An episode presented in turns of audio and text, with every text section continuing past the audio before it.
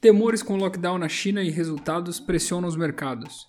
Eu sou Juan Espinhel, especialista de investimentos da Invest Consultoria. Hoje, dia 25 de abril de 2022, está começando o Análise da Semana. O cenário veio se construindo ao longo da semana passada e durante todo o final de semana aponta para uma semana que vai ser difícil nos mercados internacionais. O barril do petróleo está recuando forte nessa manhã, as bolsas asiáticas também sofrem grandes perdas e a expectativa de dados econômicos e resultados corporativos nos Estados Unidos também elevam ainda mais as incertezas. Né? Nos Estados Unidos, a semana está recheada de balanço corporativo, talvez a, a, semana mais cheia da temporada. A gente tem Google, Apple, Amazon, Visa, ExxonMobil, Chevron e várias outras empresas. O mercado de tecnologia ele tem uma, ele carrega uma atenção um pouco maior depois que a Netflix na semana passada divulgou um saldo líquido negativo de clientes, então é, houve uma diminuição do número de assinantes e acabou derrubando o preço e levando os investidores a até questionar se esse ciclo econômico de maior aperto vai afetar muito as empresas de tecnologia. O Jeremy Powell, na semana passada, o presidente do Fed, sinalizou uma elevação de 0,5% é, na taxa de juros, falando que estava na mesa essa possibilidade. As duas gigantes do mercado de petróleo, né, como falei, a ExxonMobil e a Chevron, também carregam uma expectativa um pouco grande, dado a volatilidade de preços no barril do petróleo durante todo o primeiro trimestre. Nesse final de semana, na França, tivemos a reeleição do presidente da França, Emmanuel Macron, um pleito importante para a condução das políticas internacionais. A Marine Le Pen teve 41,5% dos votos e o Emmanuel Macron teve 58,8%. De fato, essa reeleição do atual presidente já estava precificada pelo mercado. Ainda no bloco europeu, o mercado aguarda os dados do PIB do primeiro trimestre, que serão divulgados na sexta-feira, junto com os dados de inflação. Então é uma combinação importante, né? Crescimento e inflação são dois dados muito sensíveis para os bancos centrais. Então a gente já teve as falas da Christine Lagarde, de novo essa semana ela volta a se pronunciar. Fato é que o encerramento do tapering já está dado e a elevação também das taxas de juros no final de ano para tentar controlar um pouco o avanço da inflação que tem vindo 5, 6 vezes maior do que o teto da meta do Banco Central Europeu.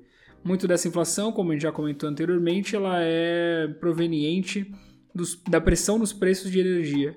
Então acaba infectando o restante dos preços mas essa é a principal causa.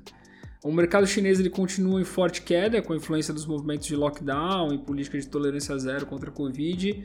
Há uma, um novo surto ali em algumas províncias, outras estão 100% isoladas, né? falam-se cerca de 3,5 pessoas é, em lockdown.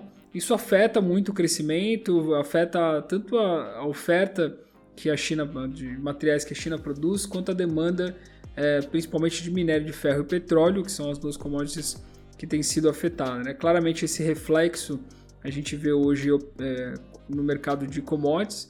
O petróleo Brent opera em queda de 4,8%, o WTI opera em queda de 5,02%, o minério de ferro ele tava, também estava operando em queda de 0,68%. Então, muito disso está intimamente ligado ao fato de um menor crescimento na China. E apesar do clima tenso, o ouro ele registra queda também de 1% e a prata recua 2,26% nessa manhã.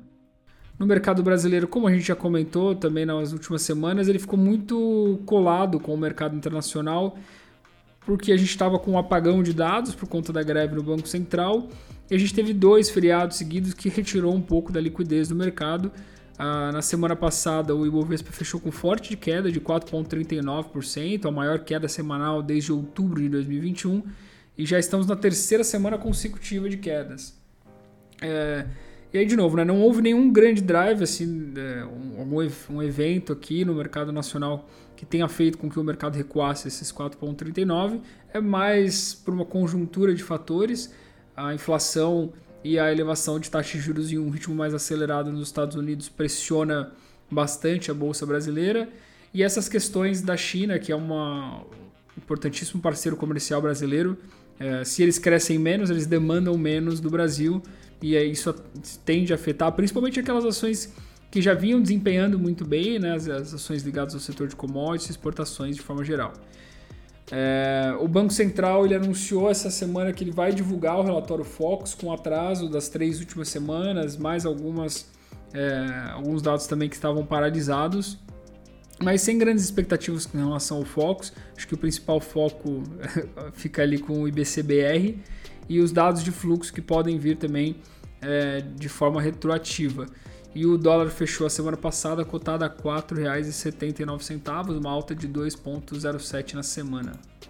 E esse foi mais um Análise da Semana. Não deixe de nos acompanhar no Spotify e no Apple Podcast toda segunda-feira pela manhã. Muito obrigado a todos e até a próxima.